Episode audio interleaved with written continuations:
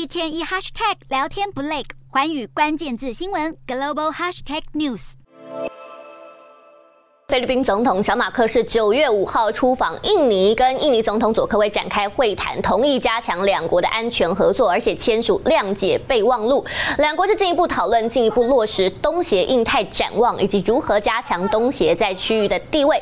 经济方面，双方同意大幅提升双边贸易，加强边境地区的连通性。而两国更呼吁东协在地缘政治处于动荡的时期，应该带领区域要走向稳定和繁荣。